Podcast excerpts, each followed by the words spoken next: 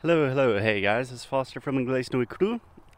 Today is Alexia's last day in the United States for a while, so we are going on a walk in the park. It's actually kind of a trail, a lot of trees, birds, a beautiful place, and we're here with Wheezy, our dog, my parents' dog actually. Say hey, Alexia. Hello. How are you doing? I'm fine. What about you? I'm doing great. I'm sad that you're leaving, but I'm happy to be on a walk on a beautiful day, Sunny day. sunny day. How do you feel about your time in the US for the last two months? It wasn't enough.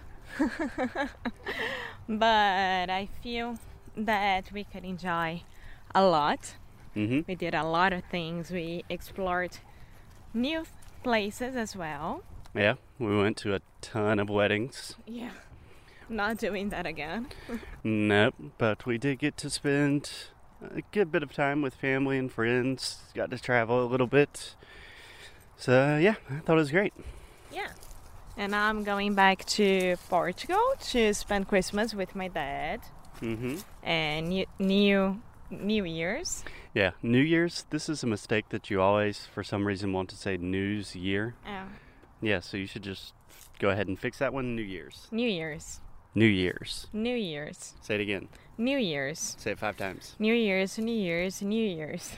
Nice. A lot of times when our students are consistently making the same mistake, sometimes it's good just to just kill that mistake with a ton of repetition.